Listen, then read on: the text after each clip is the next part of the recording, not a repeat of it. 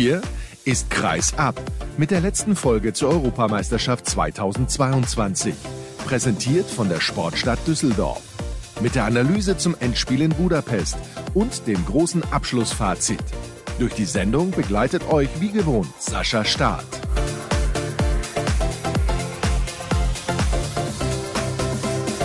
Was war das für ein Endspiel? Mit der letzten Aktion sichern sich die Schweden den ersten Titel, den ersten großen seit der Europameisterschaft 2002 im eigenen Land. Darüber gilt es natürlich zu sprechen, auch über das Spiel um Platz drei, wo sich Dänemark gegen Frankreich durchgesetzt hat. Es war ein, wie ich finde, spektakulärer Finaltag und deswegen freue ich mich, dass ich jemanden in der Leitung habe, der für Sport Deutschland TV das ganze Turnier begleitet hat. Keinen geringeren als Stefan Kretschmer. Hallo Kretsche. Grüß dich, Sascha, hallo.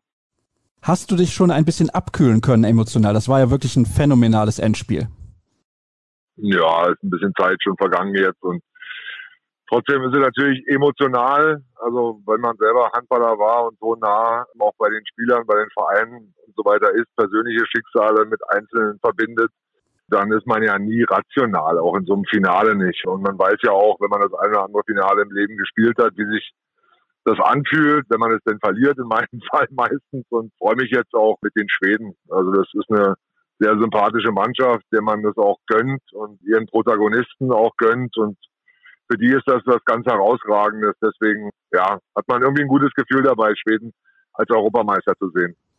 Das sehe ich exakt genauso. Ich muss auch sagen, diese Generation Spieler hat sich jetzt auch ein bisschen verdient, insbesondere wenn man auf Jim Gottfriedson schaut, der jetzt zum zweiten Mal bei der EM MVP geworden ist. Sie haben letztes Jahr das WM-Finale verloren, obwohl sie auch begeistert haben während des Turniers 2018. War es vielleicht noch ein klein wenig überraschend, aber ich finde, sie waren auch reif für diesen Titel. Ja, aber wenn man sagt, dass die einen es verdient haben, impliziert man ja meistens, dass die anderen es dann weniger verdient hätten. Und das sehe ich halt ein bisschen anders. Also auch Spanien hätte dieses Finale heute gewinnen können. Eine Parade von Teres de Vargas hätte am Ende gereicht. Also das sind ja dann Kleinigkeiten, die über einen Titelgewinn in der heutigen Zeit ausschlaggebend sind.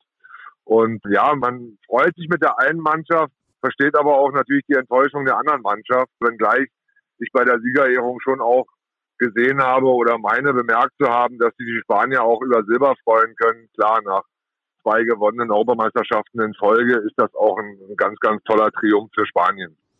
Damit hätten wahrscheinlich auch die wenigsten gerechnet. Im Vorfeld haben wir darüber diskutiert, was die Spanier denn bringen können ohne Alex Duschebaev, ohne Spieler wie Entre Rios oder Agina Galde. Und sie haben uns eines Besseren belehrt. Also da kommen immer wieder Akteure nach, die wir vorher gar nicht kannten. Casado beispielsweise hatten die wenigsten auf dem Schirm und der ist bester Torschütze der Spanier. Genau, Augustin Casado hat stark gespielt, Carafeta hat auch eine gute Rolle eingenommen in diesem Kader. Trotzdem sind es dann schon die Routinierten, die die Kastanien aus dem Feuer holen für die Spanier. Die werden halt auch nicht müde, die wissen halt auch ganz genau, was sie da machen und brechen nicht aus irgendwelchen Systemen oder Routinen eben aus. Und das macht die Spanier immer wieder zu Favoriten, selbst wenn wir sie irgendwann anfangen, immer abzuschreiben. Aber Sie sind halt dann doch immer wieder die Spanier, die, wenn es drauf ankommt, da sind und mit ihrer Mentalität halt unfassbar überzeugen, mit ihrem Willen und einfach in so ein Turnier zu gehen und zu sagen, verlieren gibt's für uns nicht. Das einfach nicht zuzulassen, trotz ihres Alters oder ihres vorangeschrittenen Alters. Das ist schon beeindruckend. Deswegen sind die Spanier schon auch inspirierend in ihrer Art und Weise, wie sie so ein Turnier spielen und wie sie das angehen. Aber am Ende hat eine schwedische Mannschaft gewonnen, die seit Jahren, und da bin ich bei dir, das auch mal verdient hat, die dran war und die sich auch bewusst dafür verdient jetzt auch dafür feiern lassen kann. Lass uns ein bisschen konkreter auf das Spiel selbst eingehen, wobei es ja im Prinzip fast kaum möglich ist zu sagen, was den Unterschied gemacht hat. Nein, nochmal, also das kann auch Spanien gewinnen, dieses Finale. Und am Ende ist es eine Parade, es ist ein Fehlpass, es ist ein Fehlwurf, es ist eine falsch getroffene Entscheidung, wie zum Beispiel der Pass von Caneas zum Kreis, als er fünf Minuten vor Schluss oder drei Minuten vor Schluss knochenfrei war, der nicht ankommt, den Bergendahl dann abfängt. Also so Kleinigkeiten, wobei uns dann natürlich immer die Schlussphase vorwiegend in Erinnerung bleibt, aber auch zwei verworfene sieben Meter von Hampus Wanne hätten ausschlaggebend sein können.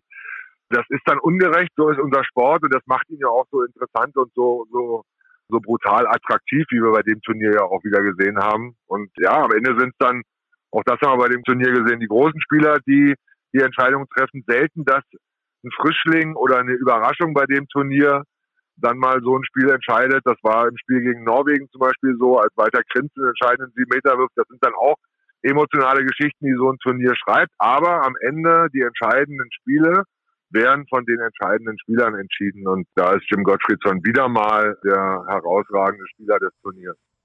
Das muss man einfach sagen, müssen wir den Hut vorziehen. Wirklich phänomenal, wie er aufgetrumpft hat, wie er diese Mannschaft auch leitet. Und er musste sich auch teilweise immer auf neue Nebenleute einstellen. Dann fehlte ein wichtiger Akteur wie Max Dari. Ich meine, du kennst ihn sehr, sehr gut. Du hast ihn verpflichtet für die Füchse für die kommende Saison. Das hat man auch in Teilen der Spiele gemerkt bei den Schweden. Wenn so ein Akteur dann nicht mit dabei ist, dass sich das alles einspielen muss, da muss man aber auch sagen, phänomenal. Oskar Bergendahl tatsächlich zum besten Abwehrspieler des Turniers gewählt worden. Hat mich ein klein wenig überrascht. Da ist aber dann der nächste direkt wieder in diese Rolle reingeschlüpft. Genau, das kann nicht jeder, aber Oskar Bergendahl hat es herausragend gemacht. Das macht er bei GOG auch. Also ist jetzt nicht die ganz große Überraschung. Das ist kein Unbekannter im europäischen Handball. Trotzdem in der Qualität, das so abzurufen, ist stark. Aber es hat auch ganz viel mit Mentalität zu tun. Und das ist halt auch ein Kämpfer. Das ist auch jemand, den du gerne in deiner Mannschaft hast, der vorangeht, der Handball arbeitet. Da haben sie jetzt zwei mit Dari und mit Bergendahl. Und dass er in die Bundesliga kommt, kann uns freuen. Ich finde, ja, du hast recht, dass Gottfriedson sich auf einige neue Spieler einstellen musste während des Turniers. Aber das sind ja keine schlechten. Also da, da hat er ja keine Talentfreien um sich rum im schwedischen Nationalteam. Im Gegenteil. Also Karl Bogart oder, oder Klar hat er zwei starke auf der halblinken Position. Balinius und Johansson kommen nach. Auf der halbrechten Position hat das Lagergren ganz gut gemacht. Lukas Sandell auch in der Vorrunde. Also handballerisch sind die Schweden schon nicht mehr drei bis fünf Jahre, wie Glenn Solberg sagt, davon entfernt, die Besten zu sein, sondern da sind sie jetzt absolut wettbewerbsfähig. Das ist wahrscheinlich das schwedische oder in seinem Fall das norwegische Understatement, aber ja, sie sind auf jeden Fall eine sehr, sehr starke Mannschaft und werden auch noch einige Jahre, glaube ich, auf dem Niveau agieren können. Ich meine, die Spieler, die danach kommen, ein paar Namen hast du ja auch genannt, die werden jetzt nicht in zwei Jahren ihre Karriere beenden. Nein, aber das ist natürlich nicht gleichbedeutend damit, dass wir eine Dominanz der Schweden sehen werden wie in den 90er Jahren, die Generation Wieslander Olsson. Das wird nicht passieren. Dazu gleicht sich die Weltspitze immer mehr aus. Wir sehen das in der Bundesliga, wir sehen das aber auch im europäischen Handball. Natürlich hast du die großen vier mit Frankreich, Spanien, Dänemark und Schweden. Da muss man Norwegen noch dazu zählen als fünften. Und dann hast du auch bei dem Turnier Mannschaften wie Island und Holland gehabt, die überrascht haben. Die Ungarn muss man dazu zählen. Also das ist jetzt nicht so, dass Schweden jetzt, weil sie einmal den Titel gewonnen haben, die Top-Favoriten bei den nächsten Turnieren sind. Das muss man sich immer wieder erarbeiten und da hast du immer wieder starke Nationen, die auch stärker werden gegen dich. Da ist die Ausgeglichenheit schon vorangeschritten. Lass uns noch mal kurz zurückblicken auf einen Akteur, den du namentlich eben schon erwähnt hast, nämlich Joan Caneas. Der hat tatsächlich ja eine unglückliche Figur abgegeben in den letzten Minuten. Da war dieser eine Fehlpass auf Figueras, der nicht angekommen ist, der glockenfrei war am Kreis in dieser Überzahlsituation, glaube ich auch. Dann gab es diese Situation, wo er den Freiwurf nicht bekommen hat und er verursacht am Ende auch noch diesen sieben Meter. Also da müssen wir, glaube ich, auch nicht drüber reden, dass das ein richtiger Pfiff war der beiden Schiedsrichter Schulze Tönnies. Aber ich finde schon, das ist ja erstaunlich. Gerade er, so ich sag mal die personifizierte passierte Kaltschnäuzigkeit hat es dann hinten raus ein bisschen verdattelt für die Spanier. Das ist hart formuliert, weil wo es Helden gibt, gibt es auch tragische Helden. Also Sander Sargosen war der tragische Held für Norwegen im Spiel gegen Schweden. Er hat aber Verantwortung übernommen. Dasselbe trifft auf Caneas zu. Er hat die Spanier meiner Meinung nach überhaupt erst dahin gebracht, dass sie von der Goldmedaille träumen konnten und um eine Goldmedaille mitgespielt haben. Und er hat auch bis auf die Schlusssekunden sehr, sehr viel entscheidende Sachen für Spanien wiederum gemacht und hat sie mit seiner Cleverness im Spiel gehalten. Dass dann am Ende in meinen Augen dieses eine Fehlabspiel, was ein schwerwiegender Fehler war, passiert, das ist normal, das ist der Handball. Dazu bewegen wir uns halt auch in einem Fehlersport. Den Freiwurf kriegt er in der Bundesliga wahrscheinlich, ja, aber am Ende haben sich dann Schulze Tönnies auch ein Stück weit rausgehalten. Den Meter müssen sie geben, der ist klar. Und insofern bin ich weit davon entfernt, Caneas zum tragischen Helden zu machen, weil sie ohne ihn meiner Meinung nach so weit gar nicht gekommen wären. Also er ist schon der entscheidende Spieler in meinen Augen auch im Finale wieder gewesen. Letzte Frage zum Finale, zum Abschluss. Ist denn die beste Mannschaft dieses Turniers auch Europameister geworden? Hm, gute Frage. Ich finde, die talentierteste Mannschaft ist nach wie vor Dänemark. Aber es ist ein Mannschaftssport und dann ist eben auch die beste Mannschaft Europameister geworden. Schweden ist sehr eng zusammengerückt. Schweden wirkt sehr homogen als Mannschaft. Sie huldigen ihren Anführer Jim Gottfriedson, der ja fast eine Dritttrainerfunktion innerhalb dieser Mannschaft auch noch hat. Also es ist nicht die falsche Mannschaft Europameister geworden, um es mal grundsätzlich zu formulieren. Aber vom Talent sehe ich die Dänen schon noch ein Stück weit vor den Schweden, wenn wir auch einen Ausblick in die nächsten Jahre mal wagen. Das glaube ich auch. Möchtest du denn über das Spiel um Platz drei überhaupt noch sprechen nach dieser Szene mit Matthias Gitzel? Ich sag mal nach so 80 Sekunden. Ich habe da jetzt keine Informationen, aber fest steht auch, Verletzungen gehören zum Sport leider dazu. Das passiert. Ich hoffe, dass es nicht so schlimm ist bei ihm und dass er sowohl für GOG in der Rückrunde jetzt noch spielen kann, als dann auch zur kommenden Saison. Ja, also auch das war ja ein ganz, ganz ausgeglichenes Spiel und das hat den Franzosen ja so auch wiederum keiner so richtig zugetraut, dass sie da nochmal ins Halbfinale kommen, wo sie eigentlich schon draußen waren, über 52 Minuten gegen Dänemark, sich dann nochmal zurückfalten und auch heute das ausgeglichen gestalten. Die erste Hälfte der Verlängerung war dann mit dem 3-0-Lauf der Dänen, glaube ich, ausschlaggebend. Und bei Frankreich darf man halt nie vergessen, sie spielen halt eigentlich, obwohl es statistisch dieses Jahr ein bisschen anders war, seit ein paar Jahren ohne einen richtig guten Torwart. und, und, trotzdem, und trotzdem sind sie halt immer, immer noch mit dabei. Und das muss man auch huldigen, dass diese Mannschaft immer zur Spitze mitgehört. Ich habe mich ja in meinem Kommentar lustig gemacht. Das muss ich auch zugeben. Vielleicht war ich ein bisschen zu direkt mit meiner Wortwahl, aber Vincent Gerard, ich meine, du hast es wahrscheinlich auch mitbekommen, auf Twitter gab es da so ein lustiges Foto. Da gab's ja so ein paar Siebe, die man kaufen konnte und eines dieser Siebe war Vincent Gerard für 12 Euro auch noch das billigste von den Vieren. Muss man wirklich sagen. Also pff, das war im Halbfinale eine Grottenleistung. Jetzt war er heute im Spiel um Platz drei in der ersten Halbzeit ja sensationell, aber dann hinten raus halt auch nicht mehr. Ja, man weiß nicht so richtig, was man von ihm halten soll. Also er liefert dann teilweise in der Vorrunde als auch in einigen Spielen in der Hauptrunde eine sehr, sehr gute Leistung ab, wo er tatsächlich bei 40 Prozent hält.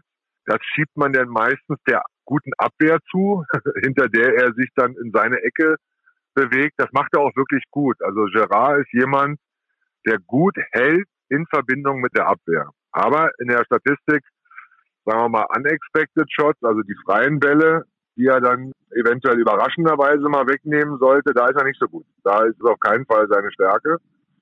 Und ich glaube, es ist in einer Reihe von nicht so guter Halbfinals auch wieder eins gewesen, wo er nicht so gut war. Und ja, die Franzosen trauern da, glaube ich, ihrem großen Thierry Omayer ein bisschen hinterher.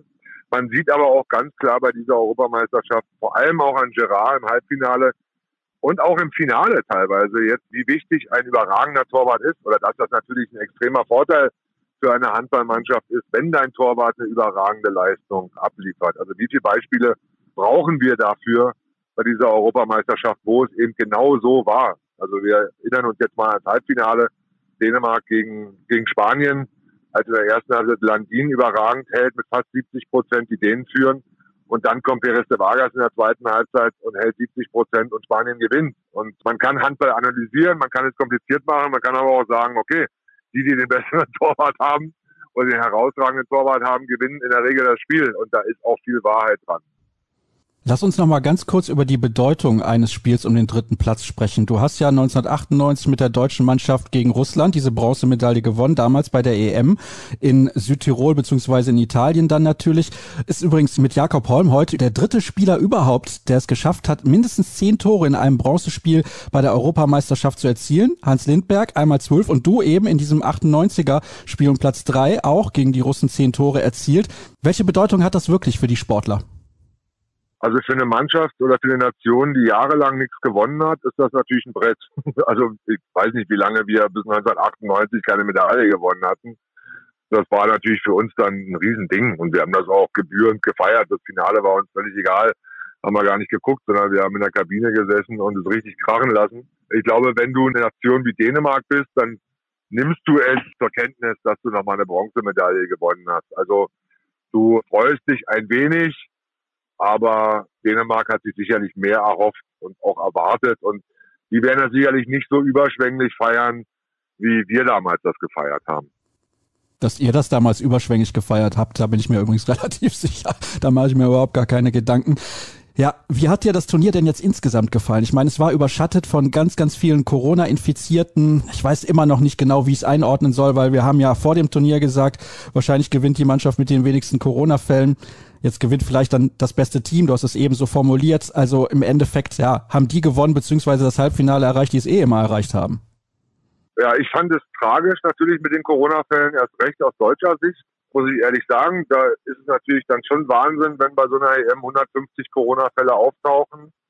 Trotzdem muss ich sagen, dass ich ein tolles EM-Turnier gesehen habe. Also ich habe eine Europameisterschaft gesehen, die qualitativ und von der Spannung her vielleicht noch nie so gut war. Also trotz dieser vielen Corona-Fälle hat man ein Turnier gesehen, wo man unglaublich guten Handball auch gesehen hat. Auch Nationen gesehen hat, die mal überrascht haben. Es ging gleich sofort in der Vorrunde los, dass die Holländer im ersten Spiel Ungarn schlagen. Also mit einem Paukenschlag beginnt es gleich und zieht sich dann auch von der Art und Weise, wie Handball gespielt wurde, durch dieses Turnier. Und deswegen kann ich mich aus handballerischer Sicht, was Handball-Leckerbissen angeht, nicht beschweren. Weil natürlich war es dann tragisch für Holland, als Kai Smith zum Beispiel ausfiel. Also wenn dann bei den entscheidenden Mannschaften die entscheidenden Spieler ausgefallen wären, dann wäre das nochmal, glaube ich, ein anderer Turn gewesen für das Turnier. Davon blieben die Top-Nationen aber verschont. Und deswegen war dann auch die Qualität bis ins Finale hinweg gesichert und es wurde nicht so eine unfaire Diskussion. Also was wäre gewesen, wenn Mikkel Hansen und Gitzel ausgefallen wären oder wenn Perez de Vargas und Corrales ausgefallen wären. Also das wäre, glaube ich, dann nochmal eine andere Diskussion geworden. Zumindest Richtung Finale dann hin oder Finalwochenende hin. Aber dadurch, dass das eben nicht passierte, war es dann auch ein gerechtfertigter Europameistertitel für Schweden, weil an dem Finalwochenende, am Finalwochenende alle vier Mannschaften nahezu in Bestbesetzung spielten. Eine letzte Frage habe ich noch, denn meine Zeit läuft mehr oder weniger ab, die wir vorher vereinbart haben. Du hast ja auch noch einen verdienten Feierabend vor dir. Gehst du mit einem mulmigen Gefühl in den weiteren Saisonverlauf? Ich habe ja immer Bock auf Handball, jederzeit. Ich freue mich auf das nächste Spiel, das kommt und auch das ja. nächste Spiel, wo ich am Mikro sitzen kann oder wo ich in der Halle bin. Da habe ich immer Lust drauf zu jeder Zeit. Aber mit welchem Gefühl gehst du in die nächsten Wochen? Ich bin wie du. Ich freue mich extrem auf den Bundesliga-Start und darauf, was uns alle erwartet auf hochklassigen Handball. Ich will nicht sagen, dass ich ein mulmiges Gefühl habe. Das, das habe ich prinzipiell nicht. Aber es ist diese Ungewissheit, die uns immer begleitet. Also sowohl im Sport als auch in der Gesellschaft. Also das ist einfach so, es gibt so kein Ziel, es gibt so keinen, keinen klaren Plan. Also es kann wieder etwas passieren, es kann wieder eine Wendung geben. Und, und das ist so ein latentes Gefühl im Untergrund, was man so hat, was einen immer begleitet. Aber gibt ja zwei verschiedene Menschen. Es gibt die, die an alles negativ rangehen und es gibt die, die an alles positiv rangehen. Und ich bin jemand, ich bin grundsätzlich sehr positiv. Und deswegen hoffe ich einfach, dass sich die Allgemeinsituation nicht nur im Sport, sondern auch generell mit diesem Virus nicht in absehbarer Zeit entspannt und erledigt. Es gibt ja Länder, die haben ihre Herangehensweise an diese Pandemie halt irgendwo auch verändert. Und das hoffe ich, dass es uns genauso ergeht. Und ja, das ist so meine grundsätzliche Einstellung auch auf den Sport bezogen. Es gibt jetzt RB Leipzig, die jetzt sogar schon vor Gericht gehen, will jetzt nicht zu weit ausholen, aber ich hoffe einfach, dass sich gewisse Probleme, Sorgen, Ängste in allen Bereichen des Lebens jetzt irgendwo bewältigen lassen und auch demnächst positiv verändern und, und da bin ich Optimist. Das bin ich auch und hoffe, dass wir dann spätestens, ich sag jetzt mal im April, wieder vor vollen Hallen Handball verfolgen können. Das wäre eine ganz, ganz tolle Sache. Da warten wir jetzt schon sehr lange drauf und wir haben ja auch ein bisschen Lust bekommen jetzt, wo in Budapest die Halle beispielsweise voll war. Spektakuläre Arena übrigens. Also da freuen wir uns, wenn es dann in der Bundesliga, jetzt erstmal im DHB-Pokal, aber auch in der Bundesliga weitergeht. Champions League, European League. Es ist so viel, auf das wir uns freuen können. Kretsche, vielen Dank, dass du dir die Zeit für mich genommen hast und ich möchte mich auch nochmal bei allen bedanken, die bei diesen ganzen Sendungen reingehört haben. Ungefähr sieben Stunden Sendung waren es, mal wieder einen Arsch voll Arbeit gehabt, aber es ist mir egal. Es lohnt sich, glaube ich, jedes Mal auf das Turnier zu blicken, jeden Tag aufs Neue und deswegen vielen Dank, vielen Dank auch an neue Unterstützer bei Patreon. Da könnt ihr natürlich weiter reinschauen und ein Abo abschließen. Da könnt ihr euch auch die Summe aussuchen, mit der ihr Kreisab monatlich unterstützt und alles weitere. Erfahrt ihr übrigens bei den sozialen Kanälen, das ist ja logisch, aber einen Hinweis habe ich noch. In der nächsten Woche mache ich sozusagen einfach mal Pause. Es gibt eine neue Folge Welthandballer. Wenn du dir einen Gast aussuchen könntest bei Welthandballer, Kretsche, wen würdest du nehmen? Ich weiß, du bist ja großer Fan.